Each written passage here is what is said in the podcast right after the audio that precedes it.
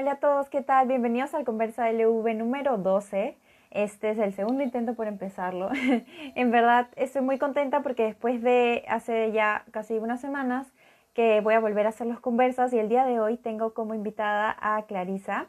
Así que voy a esperar que ella llegue para conectarnos y empezar a conversar.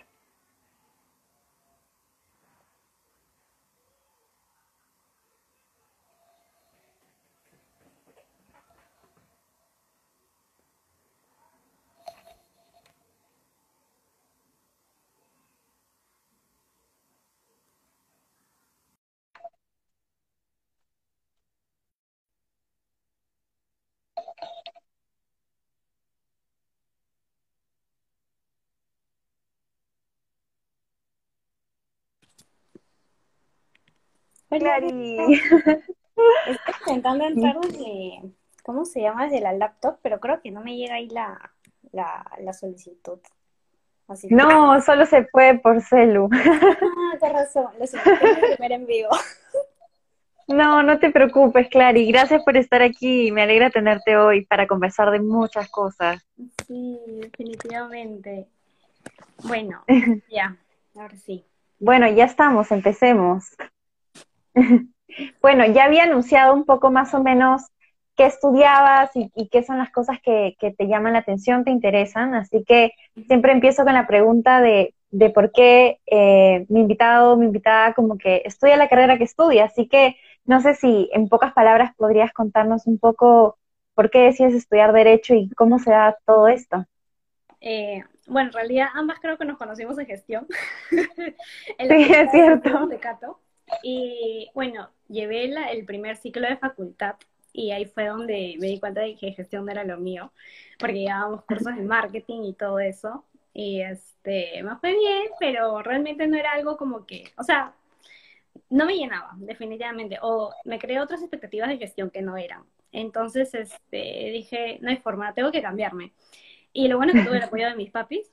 Y la verdad es que derecho lo, así, sinceramente lo hice por descarte, porque comencé a decir, bueno, vamos a ver a qué no voy a usar nada de ingeniería, nada, nada de lo que es ciencias, y, comencé a ver entre psico, porque mi mamá quería que estudiara de psicología.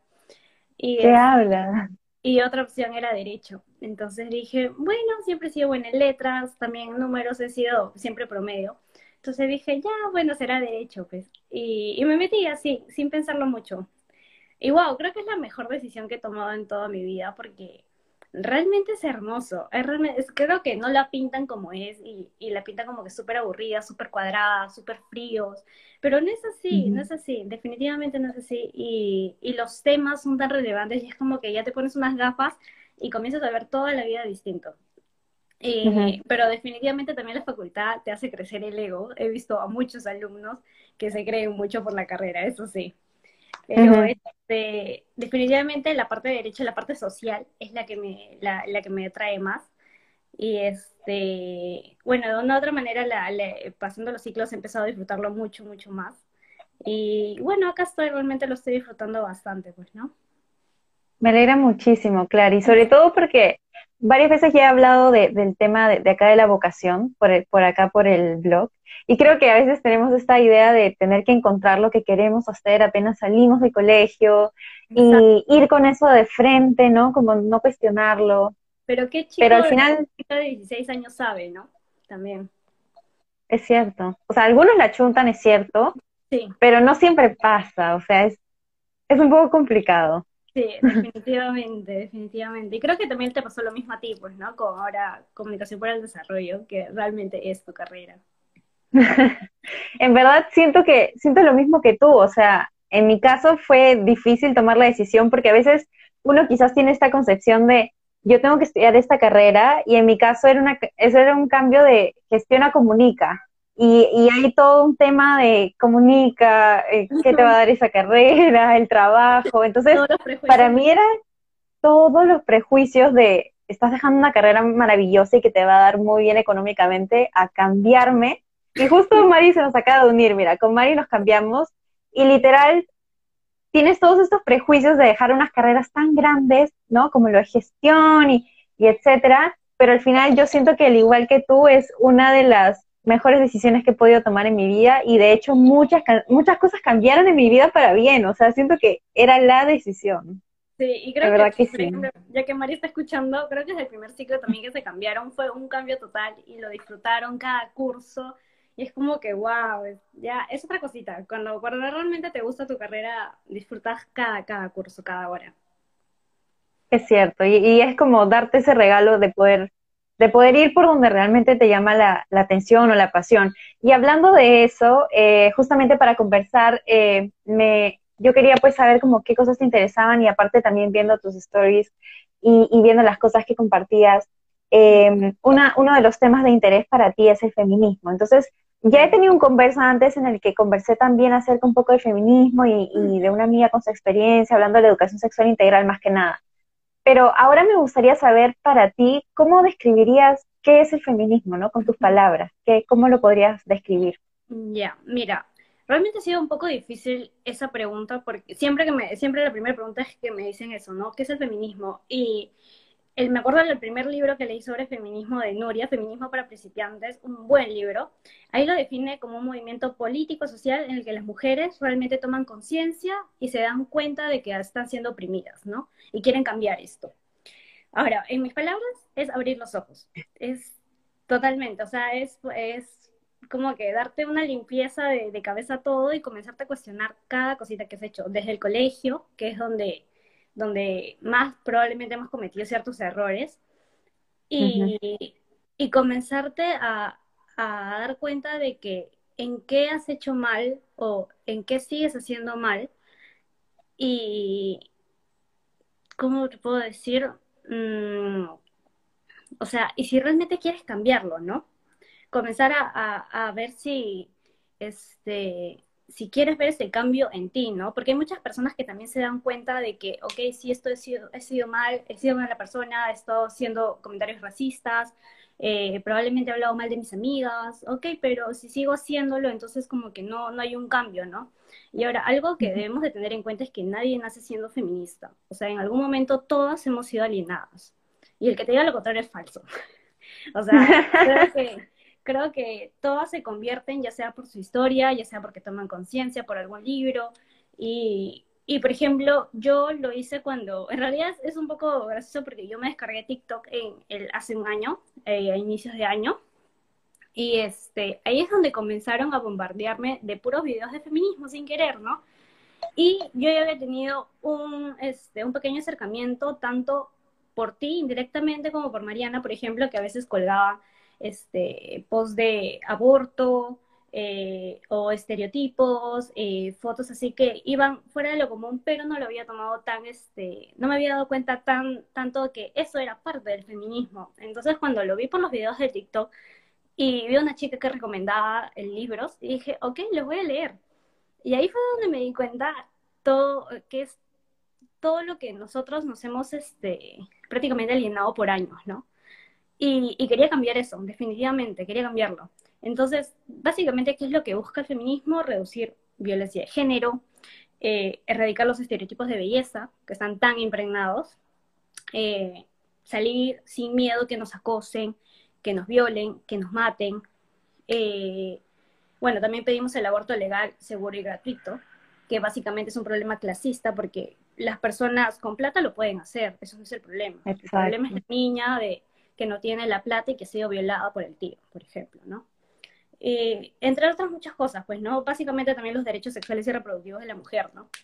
Entonces, este, eso básicamente es lo que, lo que busca el feminismo y, y también que es amplio, hay miles de ramas. Antes yo pensaba que era solo, eh, como me guiaba por los memes también amarillistas, que decían como que las radicales, las que tienen pelos, eh, te describen con tatuajes, gordas, y, o sea, es realmente desastroso como... Feminazis. Sí, las radicales y después están las, las mujeres, las que sí son realmente mujeres. Entonces pensé que solo había una rama. Y dije, ok, entonces ahora debo buscar a qué rama pertenezco. Primero dije, ok, debo de pertenecer a la interseccionalidad, porque pensé antes que era una rama, pero la interseccionalidad es un elemento que debe estar en todas las ramas del feminismo que esto quiere decir que te das cuenta de las diferentes clases de opresión que hay, ¿no? Diferentes razas. Por ejemplo, no es lo mismo que a mí me afecte eh, el patriarcado, a mí como mujer blanca, a una afrodescendiente bisexual o a una indígena lesbiana, por ejemplo. No, no es lo mismo. Y este, definitivamente no estoy en la radical porque todavía no, no puedo dejar ciertos estereotipos, como dicen, este, pero sí me comienzo a cuestionar todo, ¿no? Por ejemplo, el por qué debemos de depilarnos o no, por qué de utilizar maquillaje o no. Y básicamente no es que debes de dejar de hacer eso, sino es que tú debes de decidirlo porque tú quieres y no porque los estándares de belleza te lo piden así, pues, ¿no? Pero sí, ahí, ahí voy, ahí voy. Y básicamente es, pucha, seguir investigando más y más y todo lo que queda de la rama y de las ramas que hay y ver a cuál perteneces, pues, ¿no?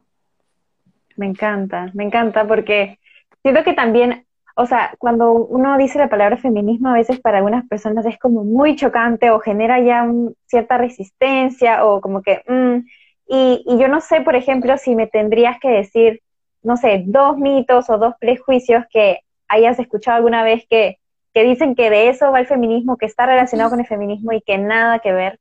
¿Cuáles dos me dirías?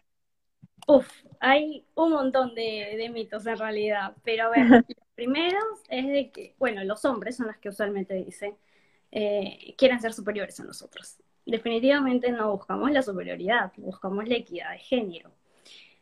Que los odiamos, que, que los queremos muertos, cuando en realidad las estadísticas dicen lo contrario, pero bueno, Estamos en contra de los hombres machistas, de los hombres misóginos, de los hombres clasistas, pero no los queremos muertos, no los odiamos, creo que es más que obvio, ¿no? Eh, ahora, ah, también decimos de que, ah, ok, luchamos por el patriarcado, porque el patriarcado también afecta a los hombres. Y es algo que, o sea, no puedes hablarlo con todos los hombres porque me he dado cuenta ya, este, que realmente ellos no conciben la idea de que el patriarcado existe. Entonces, y para concebir la idea de que el patriarcado existe, debes de deconstruirte. Entonces, eso es muy complicado, ¿no? Y, por ejemplo, la otra vez leí un informe que le pasó a un amigo, que era sobre la Organización Panamericana de la Salud, en el que salía de que los hombres viven seis años menos por una masculinidad tóxica, es decir, por comportamientos asociados a expectativas de género.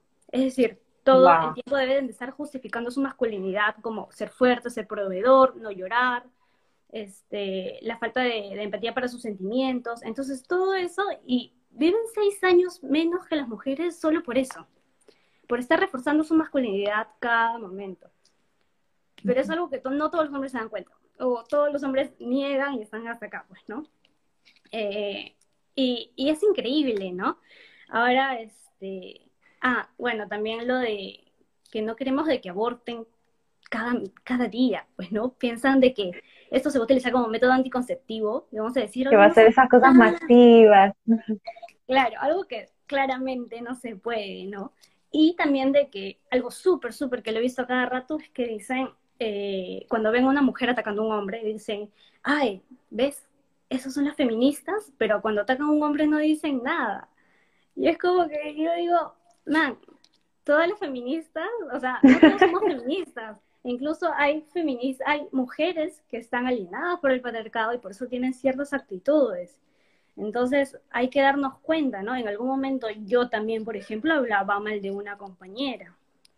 Entonces, son cosas que, a las que nos debemos de dar cuenta, pues, ¿no? Entonces, siempre quieren deslegitimar un movimiento cuando ven a una mujer haciendo un comportamiento que no va de acuerdo al feminismo, ¿no? Entonces ellos entienden como que el feminismo es, es ya todas las mujeres pertenecen al feminismo, pero no es así. Es una meta, pero no es así. básicamente, es, esos son los mitos que se me vienen ahorita a la mente, ¿no? Y has mencionado una palabra, creo que bien sonada y bien importante, y es la deconstrucción. ¿Cómo tú definirías esa palabra, no? Más o menos, ¿cómo, ¿y cómo crees que, podrías iniciar en, en, el proceso de deconstrucción también? Ya, mira, la desconstrucción es súper difícil porque somos bien adictos a tener a la razón todo el tiempo. Entonces, si nos encontramos en una situación que nos haga sentir incómodos o decir como que, ok, toda mi vida he estado erróneamente o he pensado o he actuado de una manera que no debería, entonces vas a generar una disforia, una incomodidad dentro de ti, vas a decir, no, no, no, no, no, esto no va conmigo. Imposible. Y es el terror de aprender una nueva manera de vivir la vida, de decir todo lo que piensas, ¿no?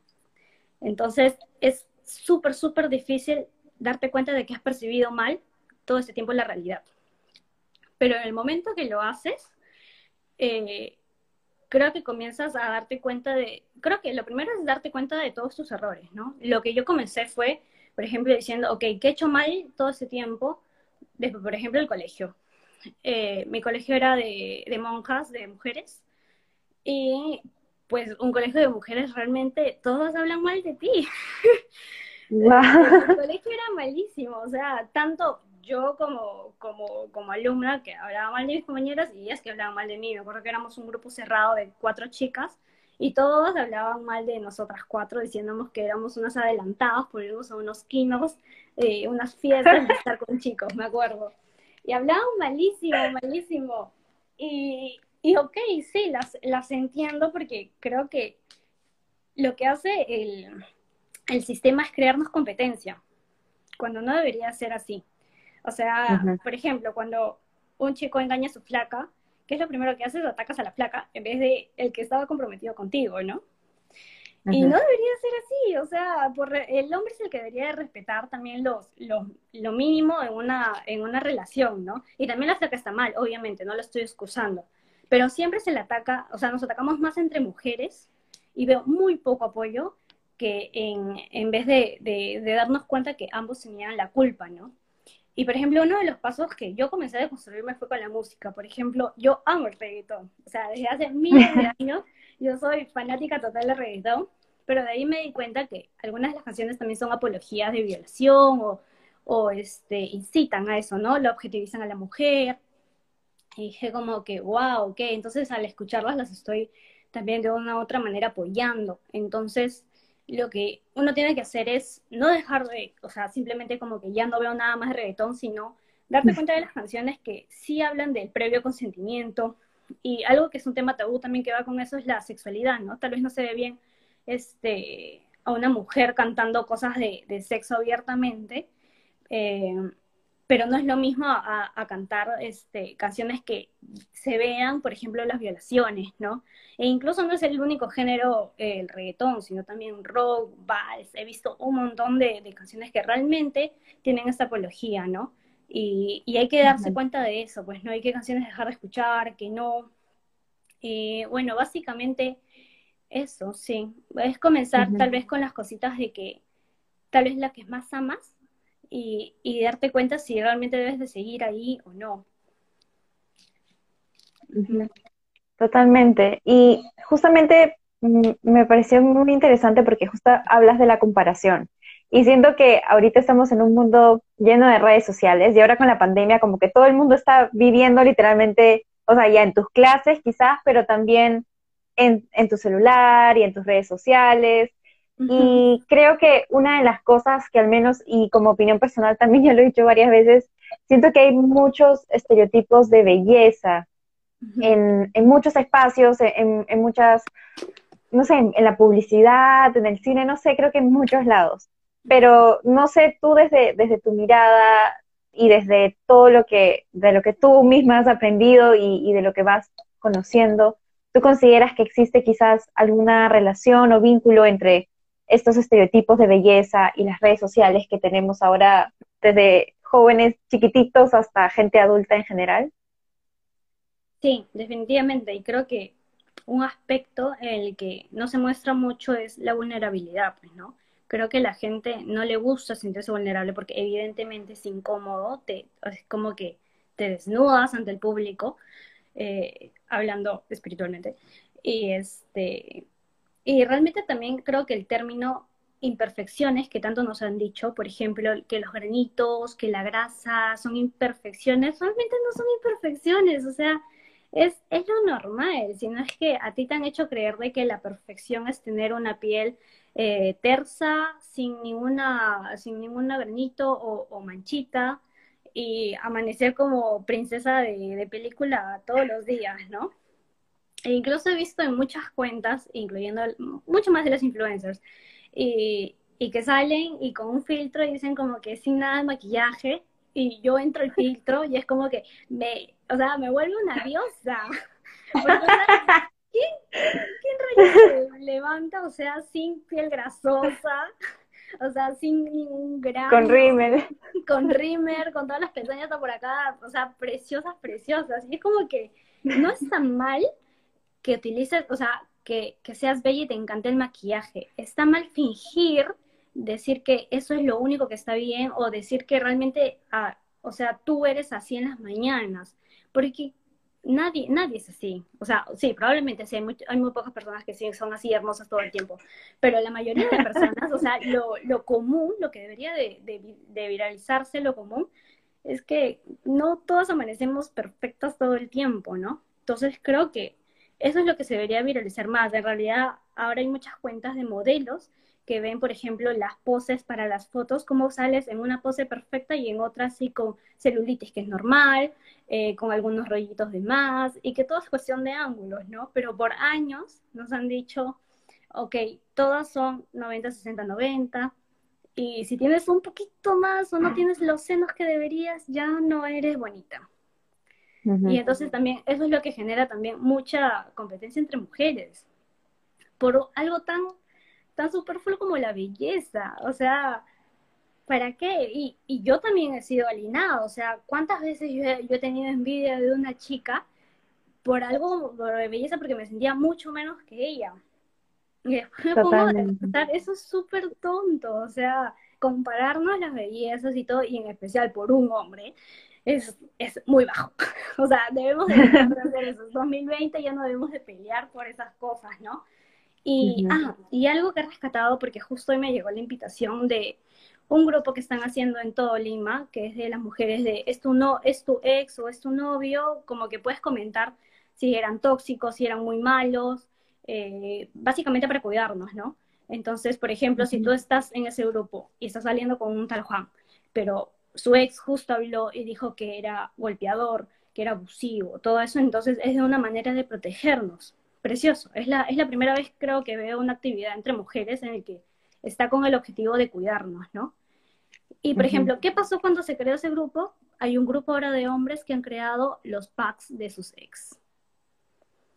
Entonces ahí te das cuenta porque dice, o sea, les ha molestado la idea supuestamente de que les estemos diciendo sus errores por el hecho de cuidarnos y se han molestado y han creado un grupo de los packs que tienen de su ex. Entonces, es decepcionante, realmente. Nunca me dejan de decepcionar. No, es como que siempre hay algo nuevo, porque esto me ha hecho acordar a que hay, por ejemplo, ha salido un montón de páginas en las cuales, eh, en el mundo del cine, en el mundo de, la academia, de los profesores, de, de, profesores acosadores, ¿no? Y han salido muchos testimonios.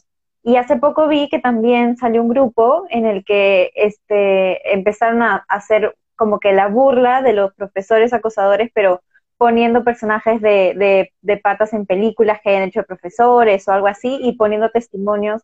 Y teniendo cero empatía con las mujeres que han sido víctimas y que yo creo que desde el solo hecho de decir y contar tu historia ya es un montón, así sea ser anónima, entonces es, es un poco lamentable, ¿no? Porque es, ni siquiera eso es una competencia, o sea, no es de que quién ha sido el más, el más violentado o el más sufrido o, a quien más o a quien le ha ido peor. Se trata de visibilizar las situaciones y de, y de acompañar, porque es complicado, ¿no? Exacto, y yo no me imagino, o sea, cómo se debe haber sentido esa víctima que después de muchos años pudo reunir el valor de decir todo lo que pasó con un profesor por tantos años y que unos huevones comiencen a hacer tipo de memes, burlas de tu, de tu situación, qué has pasado. E incluso lo más decepcionante fue que hubo personas de mi facultad, el que se pelearon definitivamente por los comentarios, que deslegitimaron a la víctima. Eso fue totalmente, o sea, a mí realmente me, me, me, o sea, me chocó bastante, porque saber que son mis compañeros de facultad y habiendo estudiado, estudiado tantas cosas como abuso de poder. Y que van a ejercer. Y que van a ejercer, o sea, son futuros abogados y, y comentas esa publicación, o sea, es, es, preocupante, es muy preocupante. Y también es, o sea, eso es una clara evidencia de que también porque muchas víctimas no hablan, pues. Porque cuántos memes se hacen, cuántas, cuántas este, burlas de canciones se hacen. Y, me acuerdo cuando salió, por ejemplo, hace años de, de las canciones de las feministas, de, por ejemplo, este, no era, no era culpa mía, ni cómo vestía, todas esas canciones que hicieron, hicieron un montón de remix, un montón de, memes, pucha, es hacer un montón de remix del sufrimiento de cada niña, de cada adolescente que fue violada. Y realmente mucha gente no, no sé si realmente se ciega o es que lo hace adrede. Realmente no lo sé, pero es algo de que definitivamente todos debemos de comenzar a, cuestionarnos y la poca empatía de que tenemos actualmente, definitivamente. Totalmente. Y ahora para, para hablar también de otros temas, que este es un tema en verdad bien fuerte, yo siento que es bien sensible también, y de hecho espero también hablar de esto en otra oportunidad. Eh, pero también me gustaría saber eh, justamente lo que comentaba, de que en tus redes sociales justo veía que hablabas también del tema del empoderamiento, del amor propio, que creo que también es básico e importante. Eh, ¿Te consideres feminista o no? Siento que es, es una de, nuestras obligaciones con nosotras mismas. Y no sé, ¿tú qué piensas justamente de esto que hablamos del acompañar, ¿no? ¿Qué tan importante o qué tan, qué tan, qué tanto es de importancia el rol que tiene la familia, los amigos cercanos, la gente que te rodea, en todo este encuentro y este aceptación y, este todo el camino de amor hacia una misma. Desde tu experiencia, ¿tú qué, consideras, qué opinas? En realidad, las amistades y los familiares es como que el primer grupo que va a incidir tanto positivo como negativamente. Entonces, eh, o tienes la, buena suerte de escoger unas buenas amigas en esa etapa justo en la que somos más vulnerables de la adolescencia, o te dejas llevar, ¿no? Por todo lo que dicen. Y creo que, ah, yo comencé a, a postear todas estas cosas porque me di cuenta después de un año de, estar en una relación tóxica después de tres años, me di cuenta después de un año que realmente sí había sufrido violencia, porque yo antes eh, concebía solo la violencia como golpes, ¿no? Entonces, después, este, investigando, vi que hay violencia psicológica, violencia física de varios tipos, no solamente es que te golpee con un palo, sino es de que empujones, arañones, gritones, todo eso. Manipulación. manipulación todo el tiempo. Entonces me demoré un año en darme cuenta de todo lo que había sufrido. Y dije como que, wow, y, sé que hay muchas personas que padecen este tipo de relaciones y no es fácil. Definitivamente no es fácil porque la, la, víctima o la persona que lo sufre no es que se dé cuenta. Y me acuerdo que, por ejemplo, mis amigas me decían como que esto no es normal, no te dejas sola, no hay espacio, que eso que el otro. Y siempre trataba de excusarlo. Entonces, eh, hay un, hay una analogía que había leído hace, hace poco, por ejemplo, de, de, la rana hervida. Decía, por ejemplo, si tú pones una rana en agua caliente, va a saltar inmediatamente y se va a ir. Pero si la pones en agua fría y la vas calentando progresivamente, probablemente la rana no salte y se va a adaptar a la temperatura hasta que muera lentamente. Lo mismo sucede con las relaciones tóxicas, tanto para familiares como para, para novios o novias, ¿no? Si tú ves, por ejemplo, que de la nada te golpea, o, de la nada este, comete algún acto que tú te das cuenta, inmediatamente vas a salir de ahí. Pero ¿qué pasa si son actos que por, eh, progresivamente, por ejemplo, te vas quedando sola, sin amigos, te comienza a limitar, celos este, que son este, diciendo como que son este, inseguridades o para cuidarte. Entonces te lo tapa bien de una u otra manera que tú te vas adaptando a los cambios y no te das cuenta. Entonces, creo que es lo mismo que pasa, eh, o igualito con los familiares, ¿no? Que dan ciertos tipos de comentarios, porque siempre existe ese tío, tía, que es homofóbica, clasista, este, y uno no, no se puede dar cuenta, definitivamente. Entonces, creo que de alguna u otra manera, a mí, en ese tiempo, tal vez, este, tal vez cometí el error de no comentarlo con nadie. Eh, tal vez algún post tal vez algún, algún mensaje X me hubiera ayudado a darme cuenta. Entonces, yo no puedo hablar con todas las personas que sufren violencia, pero de una u otra manera, si, si, lo, si, lo, eh, si lo están pasando actualmente o no, de una u otra manera, leer mis posts eh, les va a ayudar. Porque amor propio es el hecho de poner, priorizar tu salud mental, priorizarte a ti antes que, que a los demás, ¿no? Y, y es que también creo que la gente tiene la idea errónea de que el amor propio es como que, ok, ya, el día de hoy ya me amo suficiente y así va a ser por siempre. No es así. O sea, puedes estar bien, puedes sentirte bien contigo hoy, hoy pero mañana no. Puede que mañana no te sientas tan a gusto con tu cuerpo o, con tus emociones y, es normal. es normal. Entonces, es, es una lucha diaria en el que el que tienes que estar combatiendo, y más por todo lo de las redes sociales, como tú dices, es como que tú entras en Instagram y ves un montón de modelos bellísimas, y, y, es como que tú lo has visto por tantos años que ya lo normalizas, entonces luego te ves al espejo y ves como que no cumples con esas expectativas. Entonces es súper difícil, pero comienzas, creo que cuando, cuando te priorizas, comienzas a amar cada cosita tuya. Antes no me había dado cuenta, por ejemplo, que yo amaba mis pestañas mis pestañas son larguísimas y antes ni siquiera me había fijado en eso, me gustan mis orejas, por ejemplo. Entonces, creo que la, eh, debemos de practicar más el decirnos, por ejemplo, tres cosas diarias que nos gustan de nosotras, de nosotras mismas, ¿no? Y porque siento que nos damos muy duro entre mujeres. Y a veces a los hombres es algo que la autoestima ellos lo tienen muy elevado, ¿no? Es como que se siente bien fuerte, bien esto, cuando ni siquiera cumple como el estereotipo pero me encanta porque es algo que los hombres de una u otra manera se, se aman a sí mismos y las mujeres eh, la tenemos más dura, definitivamente. Ahora, también los, los, hombres también deben de cumplir con ciertas expectativas, ¿no? Como tener este, ser fuertes, este, musculosos, ¿no? Entonces es como que también hay un, hay un, hay un estereotipo para ellos, pues, ¿no? Y los que no lo cumplen, evidentemente también se sienten así, entonces va para, para ambas, ambos lados, ¿no? Pero sí, definitivamente mis posts van más que todo para ayudar indirectamente a, a, alguien que necesite leerlo en algún momento, ¿no? Básicamente eso. Y creo que son como diferentes niveles también, ¿no? Y entre lo que pasa con hombres y mujeres. Y creo que también algo importante, justo cuando dices como que abres Instagram y ves, y creo que es un consejo que yo también le daría a la gente que nos escucha o nos ve, es saber a quién sigues. Como que es muy importante elegir, saber a qué cuentas eliges seguir, qué cuentas te aportan tranquilidad y cuáles en verdad te alteran o te hacen sentir no bien contigo, ¿no? Porque como tú dices, es un proceso no lineal hay días en los que puedes estar aquí, hay días en los que no, y, está bien, este, pero tenemos que ser conscientes a quién estamos siguiendo, para qué los estamos siguiendo, porque eso al final impacta en nuestra salud mental también. Exacto, exacto. Exacto, y más, por ejemplo, las, las famosas influencers, ¿no? Como la única que se me viene a la mente, la verdad, es Flavia Laos, por ejemplo.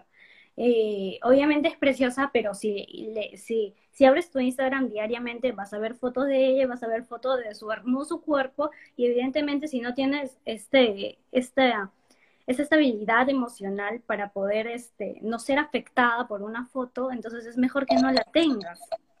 Pero es algo que las personas también somos obsesivas y es como decir, a ver, vamos a ver qué está haciendo.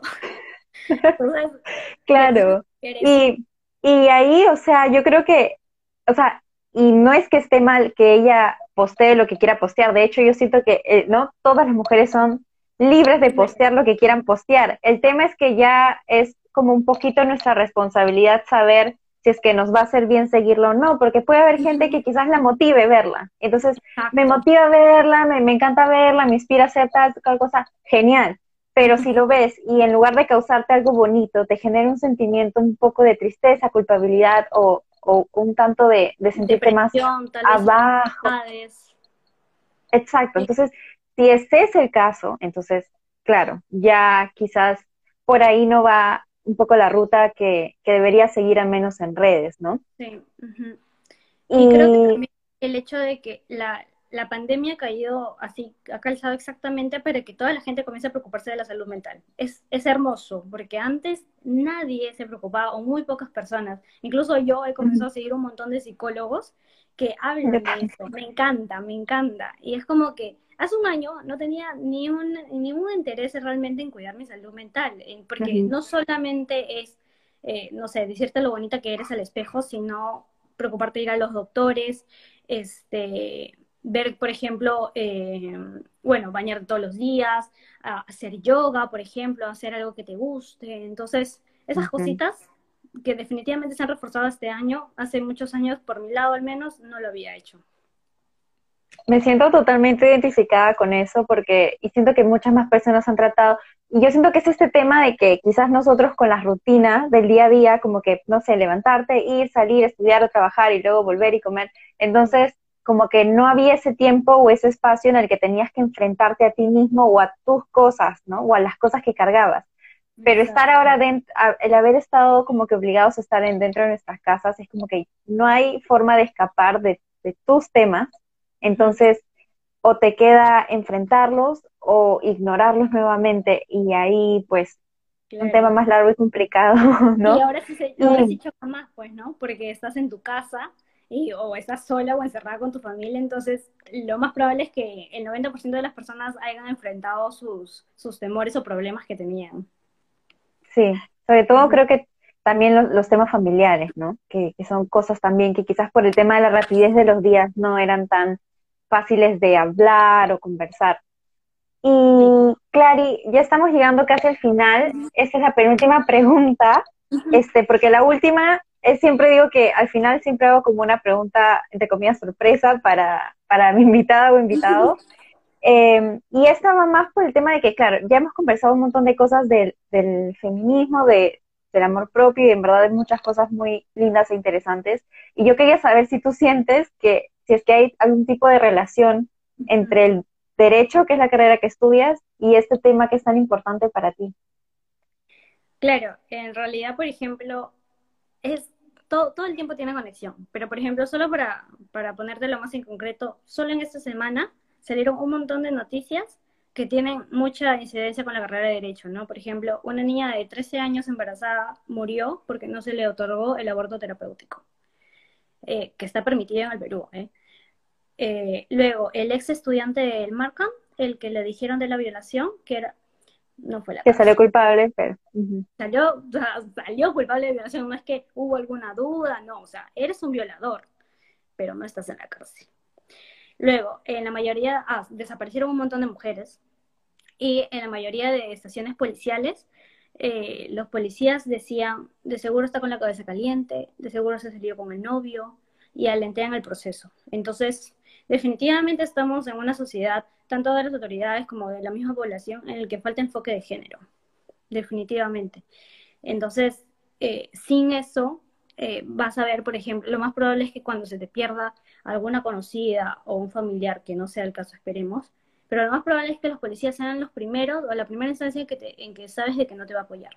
Porque no te va a decir, ok, vamos a hacer algo o vamos a actuar inmediatamente. No, probablemente te va a decir, ¿y dónde estaba? ¿Tiene flaco?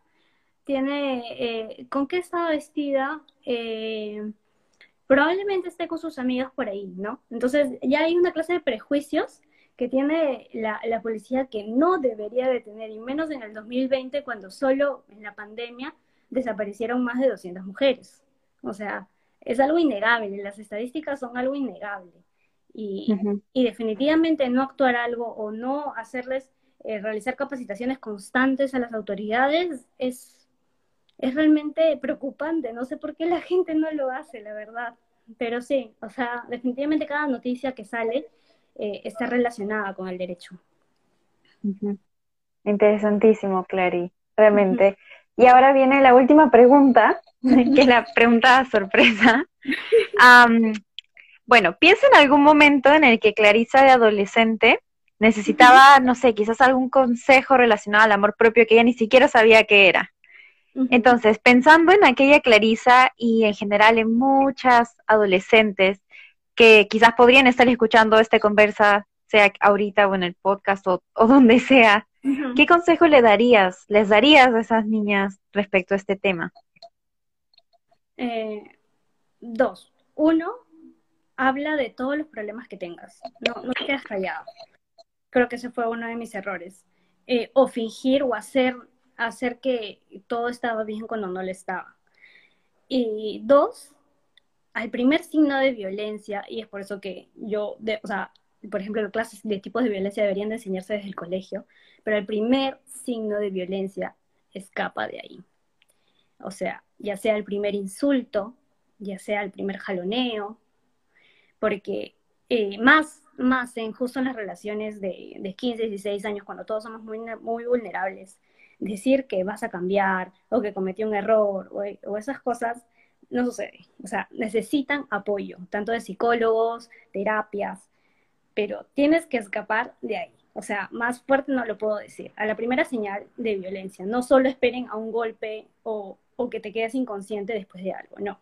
Primer jaloneo, primer insulto, eh, primer, eh, no lo sé, pellizcón, supongamos, ¿no?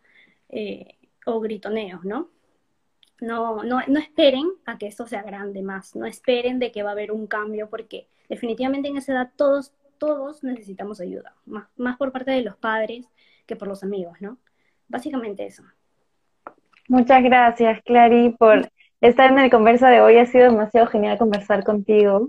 Igual. Gracias por estar. En verdad, me encanta, me encanta justo haber vuelto a hacer las conversas y teníamos pendiente esto. Así que muchas gracias por todo. Eh, gracias también a toda la gente que ha estado aquí viéndote, escuchándote y a la gente que nos escuche después también. Y nada, amiga, nos vemos pronto. Ya, ve, igual cuídate un montón y gracias por la invitación. O sea, fue totalmente placentero haber, abrir este tipo de espacio y poder conversar sobre esos temas súper importantes. Gracias, amiga. Gracias por querer ser parte también. Así que ya nos vemos pronto. Gracias a todos, a todas y buenas noches.